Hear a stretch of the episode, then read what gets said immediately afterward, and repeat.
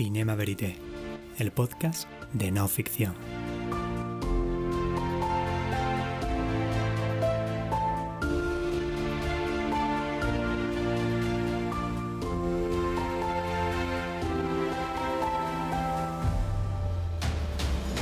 Un espacio de encuentro con los documentales que brillan, las novedades de la realidad filmada, sus creadores,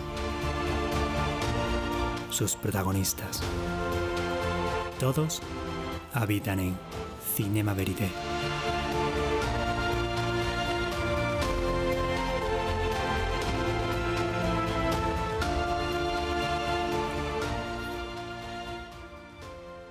Hola y bienvenidos a un nuevo capítulo de Cinema Verité, el podcast de no ficción. Un espacio de encuentro donde poder charlar y conversar con cineastas y documentalistas de nuestro país. Figurante es una película dirigida por Nacho Fernández y es una de las cuatro historias que este año optan al premio Goya en la categoría de cortometraje documental. Es un placer contar contigo, Nacho, hoy aquí en Cinema Verité. ¿Qué tal? Hola, muy buenas, ¿qué tal? Figurante es un cortometraje que centra el foco en aquellos que en las películas normalmente pasan desapercibidos para los espectadores. Esos actores que no están en primera línea, de quienes no conocemos el nombre y de los que nadie se acuerda para las alfombras rojas o los premios, pero que son parte indispensable para crear el ambiente y el universo de la película. Silencio, por favor. Venga, ahí gesticulando ahí con los brazos y demás. Está yendo muy bien, ¿eh? Venga, atentos. Motor. ¿Tengo que pasar por maquillaje? Sí, por supuesto, miren. Yo siempre me he sentido, aunque me hayan puesto a leer un periódico sentado en una mesa, de hacerme protagonista de ese trocito de pantalla, aunque luego salga difuminado. Damos ambiente, damos movimiento y damos ritmo a muchas escenas que quedarían vacías. Un, dos, tres, ya. Figurante cuenta la historia de uno de ellos, Socorro Arenas, un actor con un sueño, participar en películas y que se tiene que reinventar cuando se queda sin trabajo. ¿Cómo llegas a conocer a alguien como Socorro, Nacho?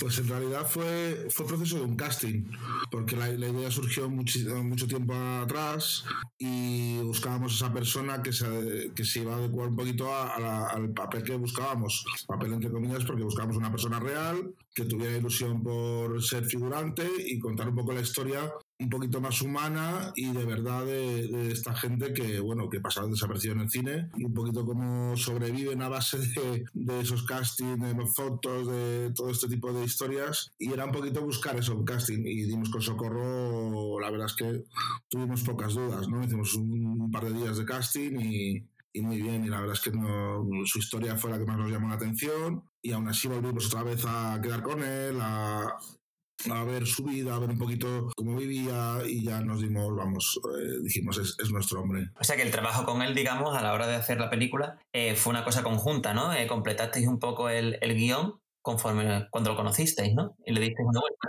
Sí, nosotros teníamos una estructura de lo que queríamos contar, ¿no? Uh, todo también empezó un poquito con que se ve en el documental con los, con yo, donde empezó a surgir la idea fue en los premios Mudito, que, me, que es, bueno, pues que se, estos figurantes crearon su propio festival para, para darse sus propios premios, porque como eran los olvidados, dije, hostia, digo, esto, esto, esto me interesó mucho y fue donde empezamos a germinar la idea, ¿no? Pero obviamente eh, su, su vida es la que completa su es la que completa el documental. Nosotros ponemos una idea, también nos cogió la pandemia, nos cogió todo, o sea que, que la pandemia también es un, un elemento más del, del, propio corto porque es, es, al final es documental y es lo que, íbamos, lo que iba sucediendo. Sí que tenemos un principio y un final, eso es claro, pero lo, lo que iba por en medio fuimos un poquito capeando, pero siempre, siempre dentro de una estructura que tenemos bastante clara de lo que queríamos contar.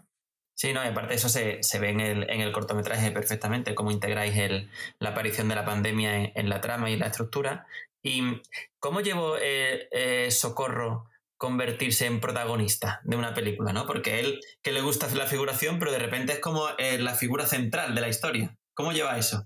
A ver, él, él, está encantado porque además es su sueño. Siempre él quería ser actor y, y, realmente su vida no le llevó a ello. Y luego, pues a través de que se quedó en paro y, y empezó a, pues, el tío había hecho teatro y se movía en, ese, en esos ambientes, pero nunca había dado el paso adelante. Y en realidad él lo que quiere es ser actor, o sea, que, que lo ve también, como dice él siempre, como una clase más, ¿no? Para, para convertirse en actor. Y aunque esto era realmente su vida, pero bueno, al final él lo lleva, la verdad es que está encantado, vamos, y, y ya están haciendo entrevistas en su pueblo, o sea, esto está siendo un, un disparate con él. En, la, en Castilla-La Mancha, en la televisión, en la provincia, que le han hecho una entrevista, o sea, el tío, el tío se lo está llevando, lo está llevando bien, la verdad.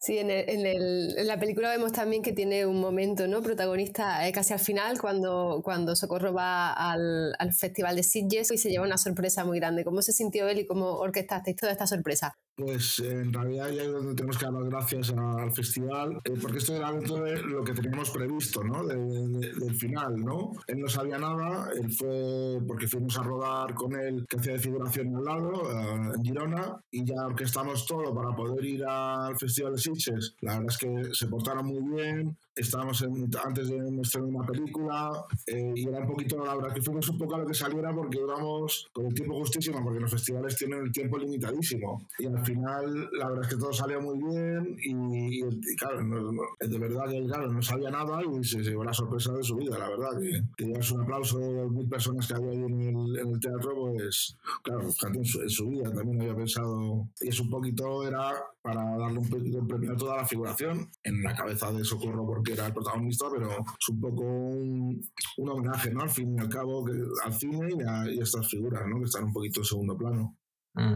Sí, no, y aparte eso se transmite. Yo creo que una de las cosas eh, más interesantes que tiene tu película es cómo, cómo transmite esa ternura, ¿no? Ese amor por esa parte un poco eh, oculta o esos oficios más olvidados, ¿no? Que de, de la industria, ¿no? Como comentaba es un loco del cine, de todo lo que rodea eso, lo hace como un sentimiento que, y aparte que es que, claro, tiene una ternura él, que es que, que claro, lo ves y dices, es que no, ni te puedes enfadar con él, porque es que es imposible, o sea, el tío tiene una, porque luego también conocimos a las hijas y tal, y el tío, lo es que es igual, es igual en todo, hace pasión en todo en la, en la vida, eh, lo lleva, vamos, es, y sobre todo la ternura, porque tiene una mezcla de, de, que no lo ha pasado bien en la vida, con una ternura que, y que todo le parece bien, y que todo le da ilusión, cualquier cosa, o sea, y, y no le pone pegas a nada nada. Nos tenemos que ir con una furgoneta a hacer 800 kilómetros, el primero. O sea, que, que, tenemos que dormir en la furgoneta, dormimos. O sea, es que da igual todo. O sea, él,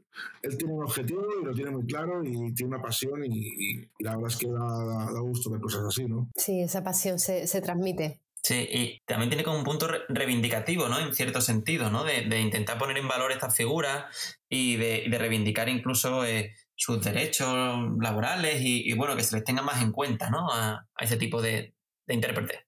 Obviamente era es una película un poco romántica, ¿no? Al fin y al cabo, pero no queríamos dejar perder esa parte también y, y, él también lo dejaba muy claro de que él es la cabeza visible de un colectivo, en este caso en este corto. Y obviamente sí queremos dar ese punto de que no son gente bien tratada, no son gente que, o sea, que al final son como eh, los rodajes, escucha, vamos a ver a los muñecos, o sea, al final son personas, ¿no? Y, y y una cosa también que veíamos mucho, el, el tema del, del, del, catering en el set, ¿no? que es una cosa que tienen los figurantes como muy metida en el, en el cuerpo, porque al principio, en todos los rodajes, eh, les daban una bolsa con una Coca-Cola y un bocata y a correr, ¿no? Y cuando ya les están metiendo dentro de que pueden comer, pueden estar dentro de la carpa con la gente, pues es uno de los derechos fundamentales que ellos querían, ¿no? Que al final les tratan como, como personas.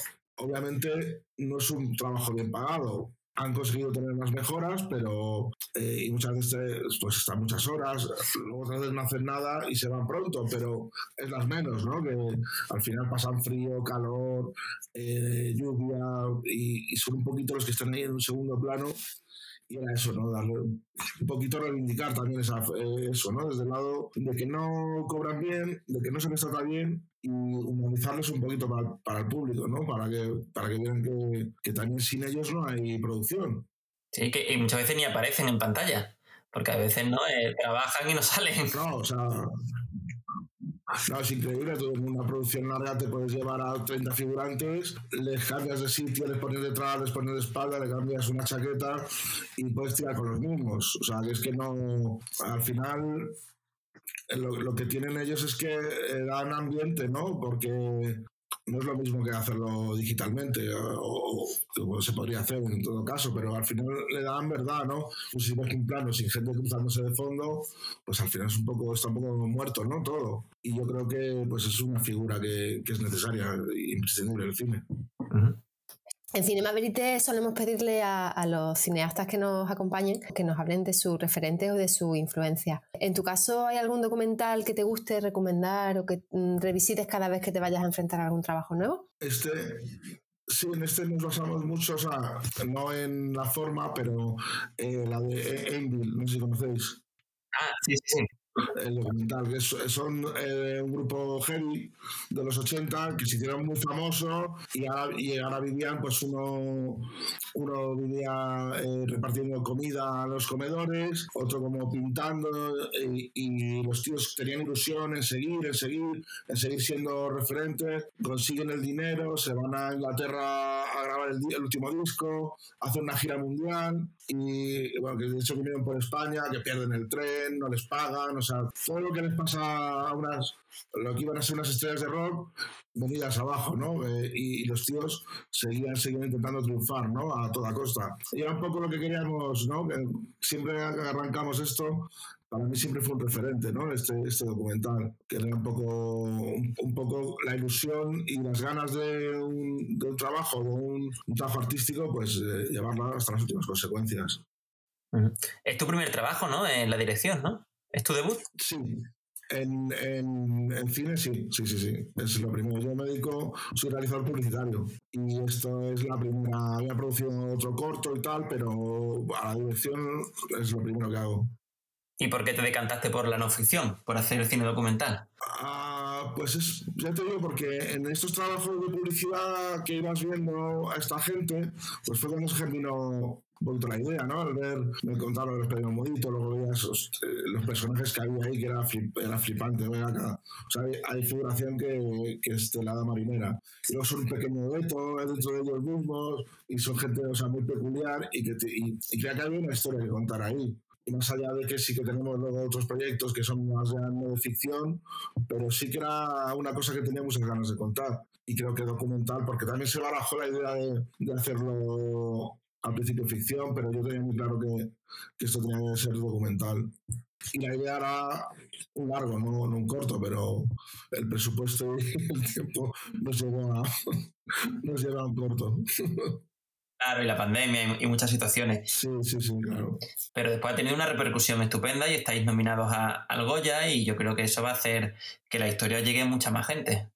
Sí, la verdad es que al principio tampoco era un poco la, la, pretensión, ¿no? O sea, también fíjate mi primer trabajo y aunque tenemos una buena productora detrás, La Terraza, que, que apostó mucho por nosotros desde que le presentamos la idea, eh, pero la verdad es que es eso, que que, que estamos muy contentos como luego empezó a moverse por festivales, a un poquito a, la gente. Claro, tú es, es, tu hijo y dices, eh, está muy bien, pero claro, luego quieres ver cómo se desarrolla, ¿no? Y, al final al verlo, pues nos, cada vez nos íbamos ilusionando más, ilusionando más, aunque al principio a la hora de mover los festivales, luego estos primeros meses fue como un solar, pero, pero luego al final fue animándose la cosa y, hasta, hasta ahí que hemos llegado al final a los Goya, que, que quién nos iba a decir, la verdad. O sea que vais a pisar alfombra roja con socorro de los premios. Eh, sí, porque a, principio no teníamos muy claro, porque con el tema de la pandemia eh, no sabemos si podíamos ir el productor y yo solos, pero al final podemos, podemos me dejar llevar acompañante y llevaré a socorro. ¿Y, ¿Y qué tal? ¿Cómo está socorro? Está, está, está que hay que frenarle. está que hay que frenarle. Bueno, el tío está muy ilusionado, y, pero. Ah, que lo gano. No, no, no, no, no, no, digas nada, no, no me digas nada, no quiero saber nada. No, no, no. O sea, que el tío está, está, está, está con mucha ilusión y, y sobre todo que queríamos llevarlo, pero claro, tampoco se lo había dicho, se lo dije ya la semana pasada porque nos, nos confirmaron que podíamos llevar acompañante. Porque digo, joder, me, me, sabía mal que no pudiera venir, ¿no? A todo el equipo, vamos, nos sabía mal. Y al final podemos ir, pues, el, el, el núcleo duro que es el productor, eh, el productor que es Cristóbal, eh, Chisco que es el guionista que dice conmigo y, y Socorro. Y podemos ir los cuatro finalmente. Cuando pase toda esta vorágine de los Goyas y demás, eh, ¿qué tienes ya en mente? ¿Vas a seguir deleitándonos con más proyectos de no ficción? Pues sí, tenemos ahí tres proyectos que queremos llevar adelante y a ver si esto nos, por lo menos nos da un, impulso para, para, poder seguir. O sea, la idea es sí seguir con, intentar seguir con esto. O sea, yo lo compaginaré obviamente, pero, pero la idea es que no, que no pare aquí. Sí, pues te seguiremos la pista, Nacho. Muchas gracias.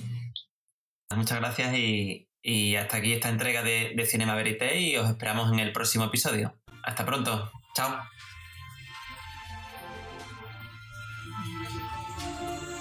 Y hasta aquí un nuevo episodio de Cinema Verité, el podcast de no ficción.